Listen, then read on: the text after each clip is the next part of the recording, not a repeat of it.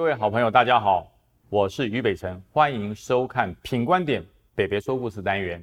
呃，我们好久没有讲故事了哈，但是最近要讲的事情比故事好听，因为它是教你做人做事。大家跟父母亲的应对，跟兄弟姐妹的应对都很难，对不对？有一种应对是最难的，跟警察应对难不难？非常难啊！跟警察之间的警民应对是非常难的。人民要学习，警察也在学习。如果学习不好，会产生什么状况？呃，去年六月，有一个警察在桃园，他为了要取缔车辆违规，所以他的脚被车辆碾过，哇，很不得了哎！如果今天你想想看，你开车压到一个警察的脚，这是什么样的情况？这是什么样的状况？你一定会很担心，一定会很害怕。但是呢，如果你不知道呢？啊，假设你真的不知道，你开车开过去，咚咚，哎，我压到什么？压到石头吗？不是，那是警察的脚，你会很担心，你会很害怕，然后警察从后面追过来。在你的车窗上，哐哐哐敲，你压到我的脚，你知道吗？哇，那时候民众心中一定会更惊恐、更害怕。那当民众遇到这个状况的时候，怎么办？警察怎么办？啊，我们要从一个游戏软体来分析。早期有一个非常非常流行的游戏游戏软体，叫做 Angry Bird，愤怒鸟。大家有看过、有玩过吗？有这个下载过吗？呃，那段时间我们在军中服务，每一个弟兄的手机。都有 Angry Bird 这个软体，然后不断的破关，不断的要进步。为什么要用 Angry Bird 去撞猪头？哎，奇怪，到底 Angry Bird 跟猪头之间有什么仇恨？没有仇恨，他就是要撞它。因为如果你按下那个 Star 键，开始游戏开始以后，如果你的 Angry Bird 没有在时限之内把猪头全部撞垮撞翻，你的游戏就 Game Over。那这些猪头呢？它是竭尽所能的让你撞不倒它，这个游戏才有乐趣。可是猪头跟 Angry Bird 就是对立的啊，那你会非非常想去打它，因为呢，猪头你如果不去撞它，不去这个射击它，那个猪头会展现出各种挑衅你的动作啊，这样叫，或者是左摇右摆，会让你非常要去撞击它。这就是游戏设计的核心的价值跟目标，让你更想玩它。可是游戏这样子很受欢迎。可是警民如果变成警察跟人民变成 Angry Bird 跟猪头，这还得了啊？那警民的冲突就不断的爆发。现在我就称为现在警民之间的关系已经进入了 Angry Bird 愤怒鸟时期。警察很愤怒，人民很愤怒，两个都在愤怒，两只 Angry Bird 撞在一起，那还不产生火花，还不产生问题吗？这个问题就这样产生了。当时百姓一定很紧张嘛，警我压到警察的脚嘞，怎么办？警察要来抓我了。所以，当他摇下车窗的那一瞬间，这个驾驶、这个老百姓心中一定产生了若干的参考案。第一个，束手就擒，你逮捕我吧，这是第一种。第二个方式，我要讲一百个理由，让这个警察被我的理由给说说服啊。但是，呃，这位驾驶、这位朋友，他选择了第二个啊，他选择了第二个，他没有束手就擒啊，他是说，啊，我犯了什么错吗？啊，我怎样？我乖乖停在那个地方。等车子过，我犯法了吗？我是一个安分守己的老百姓，你为什么要逮捕我？你为什么要敲我的车窗？这个警察一听到这个驾驶这种声、这种态度跟这种对话，他抓狂了嘞！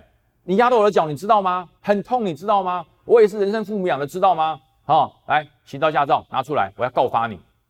这个冲突就已经开始了，这个冲突就已经开始了，因为百姓因为惊恐，因为害怕，然后用。非常高亢的声音来壮胆，警察因为看到百姓的这种态度，他变得更生气、更愤怒。我是警察，你压我的脚，不但没有悔过之意，还如此的这个嚣张。这个百姓就讲啊，我有道歉呐，我有道歉呐。大家道歉的方式是说啊，对不起哦，很对不起哦，我压到你的脚，对你对不起，这样子可以吗？啊，我都已经道歉啦，这不叫道歉，这叫挑衅，这叫挑衅，在警察的眼中叫做挑衅。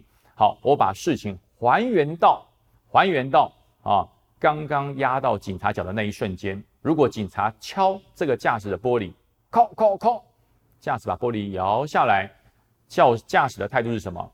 警察先生，请问什么事啊？请问什么事？警察说：哎，你压到我的脚，你知道吗？哦，对不起，对不起，呃，需不需要去医院看病？所有的医药费有负担，我带你去哈。对不起，有没有怎么样？我相信警察的内心不一样。警察内心不一样，哎，你要开车小心一点。你现在压到我的脚，如果你压到小孩怎么办？啊，对不起，对不起，啊，如果需要我赔偿，我全部赔偿。然后你有没有怎么样？这最重要。我觉得这个整个纠纷就化解了，整个纠纷就结束了。好，那我现在讲到警察的态度，警察的态度，如果第一时间遇到这种不理性的人民，这种不理性的驾驶啊啊，我对不起可以吗？我已经跟你对不起了，我是安分守己的，你干嘛逮捕我？你们警察干嘛要这样？警察第一时间不是选择跟他对呛，不是跟他对呛啊，我就是要逮捕你啊，道歉就有用，那就不要警察啦。我按照职权，我按照警察的职权，我要我要告发你，我要开单，这是多余的，这些话都是多余的。如果你遇到不理性的民众，第一件事，我们常常听到警察讲的一句话：你可以保持沉默，但是你说的一切都将成为呈堂证供。哇，这句话多有说服力啊！这句话多有 power 啊！而且这句话展现了警察的专业。我不跟你多说，我让你说，你也可以不说。但是你所说的一切，我都录影起来了，将成为呈堂证供。这时候不会有纠纷。这时候这些所谓的不理性的民众会想尽的方式来挑衅警察，来挑衅你，让你生气，让你愤怒。因为警察一愤怒，就会产生不理性的作为，产生不理性的作为，人民就有把柄来告警察。所以我觉得警民之间的冲突，警民之间之所以会紧绷，是 EQ 是态度出了问题。举个实例啊，举个实例。我曾经在南部服务的时候，那时候我还是军人哈，呃，休假我骑机车，当时国家刚刚开始规定要戴安全帽，那我们很不习惯，南部的天气很热啊，安全帽一戴，头发就变得跟七龙珠一样，炸，整个炸开，不好看，所以呢，我们能够不戴还是尽量不戴，但是错误示范哈，那时候刚刚开始推展戴安全帽，我就没有戴安全帽，就骑了一部机车在南部的街头就被警察哔哔，我就被抓了啊，我说，呃，请问。警察先生，我我有什么错？你没戴安全帽。我说，哎呀，我说我忘记了。他说，嗯，你没戴安全帽要罚六百元啊。我说对不起，我说因为刚刚开始宣导，我忘记了，真的很对不起哈，很抱歉啊。他说你行照驾照拿给我看，我就把行照驾照给他看，他看看驾照，看看照片，看看我对了一下，你军人哈？我说对对对，我是军人。他说，哎，军人很辛苦哈，休假要注意安全，下次要戴安全帽啊。那你赶快到路边看看，去买一顶安全帽。否则的话，下一个警察可能不会这么轻松的放过你啊！长官注意安全，我就这样子，警察放过我，所以我下去当下就到了最近的一个安全帽的这个销售据点，我就买了一顶安全帽戴起来。我永远记得要戴安全帽，因为他放过我一马。可是我们把这个事情回想到当时事发的第一时间，如果我的态度不是好好配合，不是跟警察说啊对不起，我忘记了，真的这是我的错啊，对不起。警察跟你要行照驾照。你不愿意把行照驾照拿给警察看，而是跟警察说：“你知道我是谁吗？你知道我是谁吗？你们的所长是我带的学生，你们的所长是我带的入伍生。你跟你的所长讲，于北辰，他认不认识？啊，你还敢抓我？我给你保证，当时如果我是用这种态度的话，我一定被上铐压制，带进警察局。为什么？基层警员最讨厌就是一件事，拿我的上司压我。”拿我的长官压我，基层员警最讨厌这件事，不只是基层员警，换成各位跟我都会受不了啊！我正在执行我的公务，我正在执行我的职权，而你却让我有让我的长官为借口来压我，你会让你的肾上腺上升，你会让你那个什么莫名其妙的正义感出现，突然间从一般的人变赛亚人了哈，爆发就把他抓起来，立刻压制。所以我就说，态度决定了一切。啊，态度会改变整个事件的发展，所以大家可以看这段时间警民之间的冲突不断。另外一个就是，呃，一个女女一个女老师到了中立，她是要去教书的，她是要去教打非洲鼓的。最后警察因为不认识她，对她实施盘查，最后居然是大歪哥上手铐、上脚镣，然后到纪检署去移送侦办。这怎么会落到这种状况？怎么会沦落到这种结果呢？第一时间，这位远警有没有错？我认为没有错啊。他在他的辖区里面见到可疑的人物，他上前去盘查，我觉得是对的啊。但是这个老师他所的反应，他所做的反应有没有错？也没有错。我没有犯法，我有我有权利拒绝你的盘查。这两个人都是对的，但是为什么两个都对的事情凑在一起变成一件错的事情呢？又是态度。警察第一时间接近老师的时候，他跟这位老师讲：“哎。”我没看过你哦，我没有看过你哦，你从哪里来？你要去哪里？